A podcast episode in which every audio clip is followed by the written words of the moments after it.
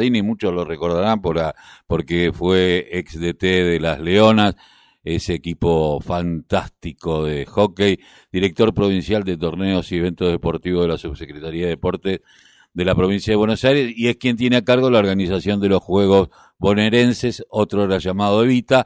Muy buenos días, eh, Agustín, ¿cómo te va? Carlos Tafanel te saluda, ¿cómo estás? Muy buen día, Carlos, ¿cómo te va? Bien, bueno, eh, algo que importantísimo eh, social y deportivamente los torneos bonaerenses, ¿no? Y que lo tengas a cargo y si lo tengas a cargo es todo un desafío, sobre todo ahora. Sin ninguna duda. Yo tuve la suerte de participar como deportista, como entrenador, como coordinador y ahora de este lado me toca desde la gestión, así que nada, amamos los juegos bonaerenses, los creemos una política pública maravillosa y, y acá estamos, ¿no? Para, para darle sentido educativo, para, para agregarle mucho contenido, para obviamente nos tocó un, proceso histórico este, importantísimo, ¿no? Porque nuestro rol ahora de mantener la llama del juego bonaerense encendida, eh, a pesar de la pandemia, eh, es algo de lo que hoy te puedo decir, nos sentimos orgullosos con la gestión de Javier Lovera, con Andrés Larroque, porque el año pasado la verdad que teníamos todas las condiciones para que no se hagan, creo que todo el mundo hubiera entendido que los juegos bonaerenses no se hagan, pero nosotros no queríamos aceptar esa condición. El año pasado desarrollamos de cero una, un formato virtual, este año fuimos por más, eh, hay cuatro formatos distintos de competencias y Dios quiera, ya con el proceso de vacunación, con la salida de la pandemia, acompañando al Ministerio de Salud y a la Gobernación, podamos ya planificar el año que viene unos juegos bonaerenses tradicionales, ¿no?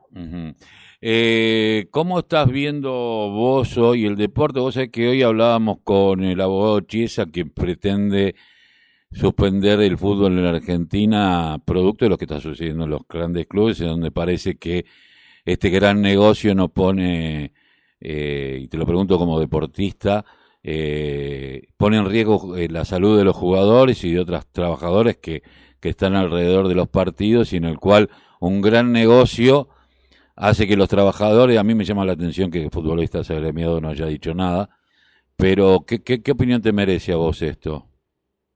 Mira, yo, yo coincido 100% con las palabras del subsecretario eh, eh, de Javier Lovera, yo creo que hay que regularlo, tiene que tener un marco de regulación muy fuerte, y si ese marco de regulación no se puede respetar, bueno, en este caso debería suspenderse porque corren riesgo no solo la vida de los deportistas y las deportistas, sino también de los trabajadores. También del otro modo hay que entender que hay veces que hay habilitaciones que, responden a un polo productivo y no a la actividad deportiva eh, en sí mismo propiamente dicho. Yo creo que, desde que inició la pandemia la comunidad deportiva fue eh, fue también entendiendo paso a paso y, en esto eh, creo que el subsecretario Javier Lovera tuvo un rol muy importante en concientizar también a toda la comunidad deportiva y creo que hoy la comunidad deportiva eh, en su mayoría acompaña, comprende y, y, acompaña el proceso de vacunación, comprende los riesgos que tiene la pandemia y, en líneas generales la, la, comunidad deportiva está organizada, la comunidad deportiva acompaña, entiende perfectamente y, bueno, siempre va a haber eh, excepciones, pero pero creo que estamos bien, creo que, que vamos a salir, creo que estamos en ese proceso, que hay, que hay luz y, y nada, creo que, vamos bien. Eh, Agustín, vos sabés que yo lo pensaba desde el pibe que es el pibe que juega al fútbol, que juega al handball, que juega al volei eh, en los clubes de barrio y que se y las pibas que, que están jugando, que han, tenido un protagonismo excepcional en el fútbol femenino y en muchas otras áreas y encontrarse con que ellos no pueden realizar una, un, un deporte, pero después ven que en la televisión los profesionales, que en la Argentina sobre todo los futbolistas son ídolos, eh, lo hacen, se contagian, no pasa, viste, y es como no pasa nada, siga, siga, siga, y que las organizaciones futbolísticas, eh, por un hecho económico, tengan más poder a veces que los propios estados. Esto por lo menos lo que a mí, a lo mejor me equivoco y le, le, pifie al bizcachazo, pero digo, eh, ¿no es como un doble mensaje? Porque yo tengo que esperar para los bonaerenses eh, con toda la expectativa el año que viene lo vamos a jugar, este año vamos a ver. No, no, no. ojo, en ese caso los deportes en conjunto están incluidos en los bonaerenses este año. Sí. Eh, el formato que, que, que pudimos eh, aplicar fue el de selecciones municipales, sobre todo para darle una, para simplificar la etapa local y dar una herramienta a los municipios, porque obviamente no, se iba a poder realizar en, eh, en los municipios fase 2, en esta instancia municipal. Por eso la metodología de competencia para los deportes de conjunto, en este caso el fútbol, ya que lo mencionamos, es a partir, a, partir de agosto en adelante, a partir de la etapa regional, una semifinal provincial, que es una etapa que tuvimos que crear en este contexto, y una final provincial. Yo creo que en este caso eh, vamos a tener este año, de hecho lo, vamos a tener, así está planificado con todos los deportes de conjunto. Todos los deportes individuales recorren desde la etapa local la, presenciabilidad absoluta, que son todos los deportes que están habilitados en el marco de, del Ministerio de Salud y Jefatura de Gabinete. Eh, vamos, vamos a ir, vamos a ir. Eh, eh, explicame un poquito esto de lo municipal o explicáselo a la gente cómo va a ser operativamente. Sí, a ver, tuvimos que, generar un montón de cambios respecto a, lo que siempre fue y lo que estábamos acostumbrados a que sea. Eh, fue otra, otro de los temas también que, que conversamos muchísimo nosotros con, con jefatura de gabinete, con gobernación, eh, porque había un montón de categorías que eran escolares, que participabas y te anotabas y te inscribías a través de la escuela. Eh, en este caso, bueno, entendimos junto con Gobernación que, que, la educación tenía nada, un, un conflicto muchísimo más, más, grande que resolver, eh, una complejidad absoluta en el producto de la pandemia y que incorporarle una categoría escolar iba a generarle más conflicto aún y, y teníamos que sacar esa categorización por lo menos por este año y que compitan desde otra forma. Bueno, y también lo que implicaba igualar las condiciones de participación de los 135 municipios, entendiendo que son realidades distintas los 135 y, y para nosotros es importantísimo igualar las condiciones de participación, acompañar el proceso de salida de la pandemia, transitar desde la virtualidad a la presencialidad, acompañar el proceso de vacunación y teníamos que simplificar de alguna, de alguna forma los deportes de conjunto en la etapa municipal que sabíamos que no se iban a poder realizar en la mayoría de los municipios. Por eso está este formato selecciones municipales, que básicamente es cada municipio elige la representación de su municipio, lo puede hacer de la forma que el municipio lo considere. Entonces, de esta forma no dejamos afuera el deporte eh, de conjunto, pero sí eh, comienza a partir de la etapa regional. Eh, qué bueno, qué, bueno, ¿no? Eh, yo te quería preguntar, vos sabés que eh, yo no vengo del mundo del fútbol, vengo del mundo del rugby y eh, con del cual me fui muy joven por contradicciones que 40 años después se siguen discutiendo que tienen que ver con lo patoteril, con lo esto de lo patriarcal y estas cuestiones que a mí no me, no me cabían ya en esa época, estoy hablando hace muchísimos años atrás. Imagínate, tengo casi 58 y dejé de jugar a los 19. Eh, pero tengo un hijo que sí juega, que tiene a lo mejor otra mirada, pero no todos la tienen, pero que sería importante en los juegos bonaerenses eh, que empiecen a tener una relación con, con otro para no, para no sentirse que son elite, porque hay muchos clubes de rugby, eh, sobre todo en la zona sur y en la zona oeste, que no es lo mismo que los de la zona norte, y esto hay que decirlo, eh, porque es así. Eh, ¿cómo, cómo, lo va, ¿Cómo lo van viendo eso de, de la inclusión? Bueno, mira, me parece que tocaste un tema que es, eh, y en un deporte también, que, es complejo de, abordar así de manera simple o de, dar una opinión muy, eh, muy, liviana de contenido sin tener que hacer un preámbulo grande y, entender el contexto y las problemáticas eh, socioculturales y también y de la idiosincrasia de cada deporte y, de las instituciones que lo practican. Yo sí te puedo decir lo que, lo que yo siento eh, y te lo digo como, como un deportista que, que salió de un club eh, que la verdad con todas las posibilidades, que me incluyo San Fernando, que, que lo amo, pero al mismo tiempo soy el padrino de la Federación Argentina de Hockey Social. Hace muchos años recorrí todo el país desarrollando el hockey social.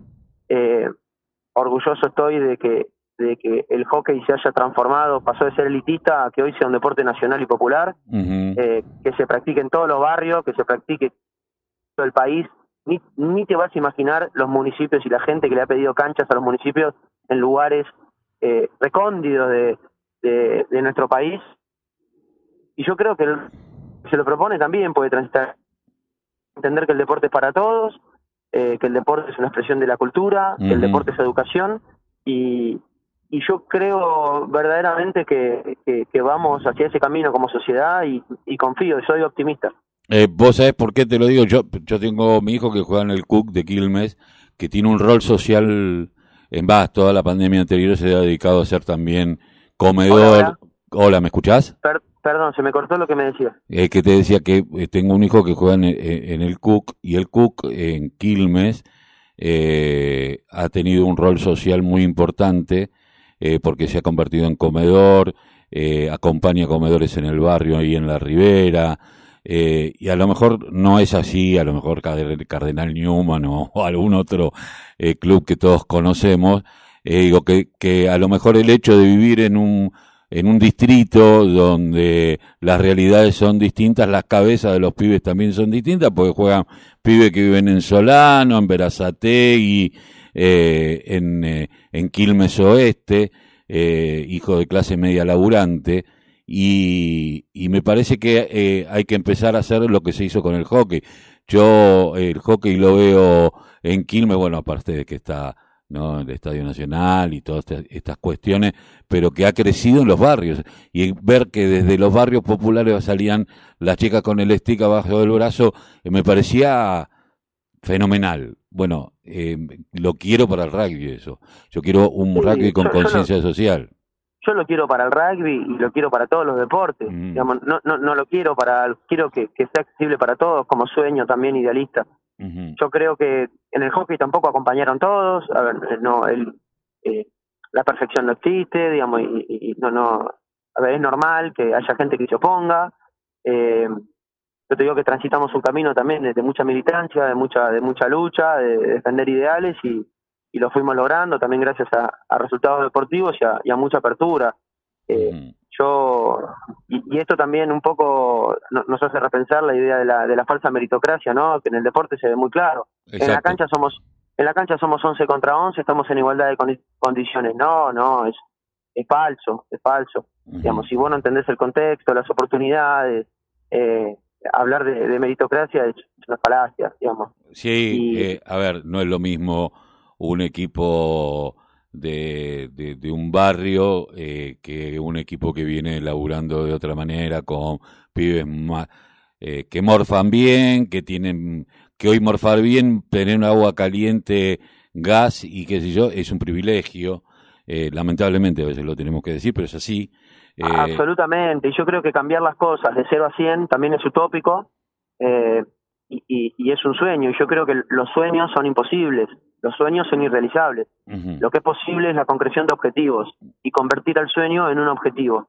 Para eso hay que tener metas de corto plazo, de mediano plazo, de largo plazo y después llegar al sueño.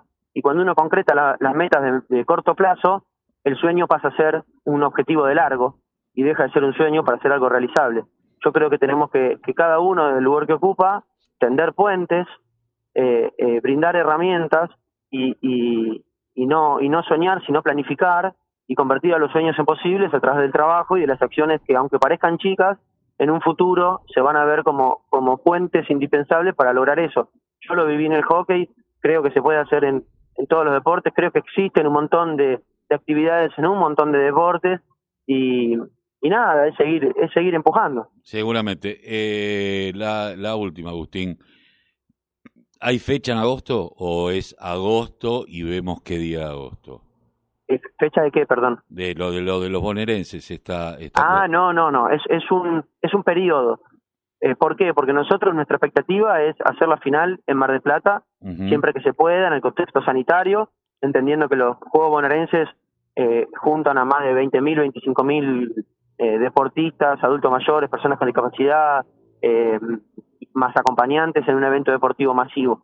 En el caso de que no se pueda ese, ese- hacer ese evento deportivo masivo y cultural, bueno, en ese caso tenemos un plan B ya planificado, que es descentralizar las finales en toda la provincia. Eh, por eso es un periodo de tiempo en el que vamos a tener que reajustar fechas de regionales, de semifinales y después de finales. Eh, eh, pero bueno, eso se va a definir eh, en breve. Eh, o sea, vamos De construyendo... agosto a diciembre. De agosto a diciembre Es el periodo en el que primero se van a realizar los regionales, después las semifinales y después la final provincial.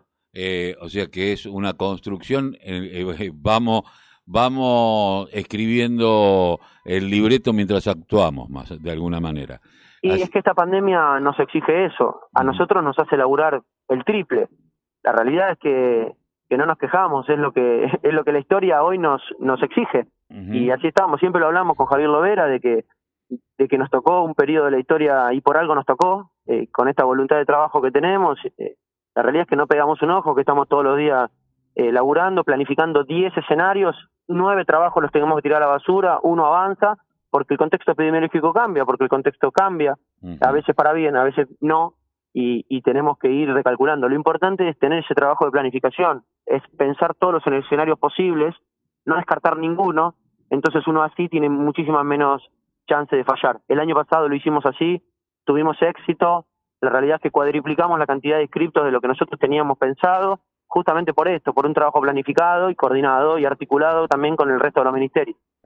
Eh, eh, Agustín, te agradezco mucho haber pasado por la mañana informativa aquí en la radio de la Unión Nacional de Club de Barrio. Un gran placer, para cuando necesiten. Un abrazo.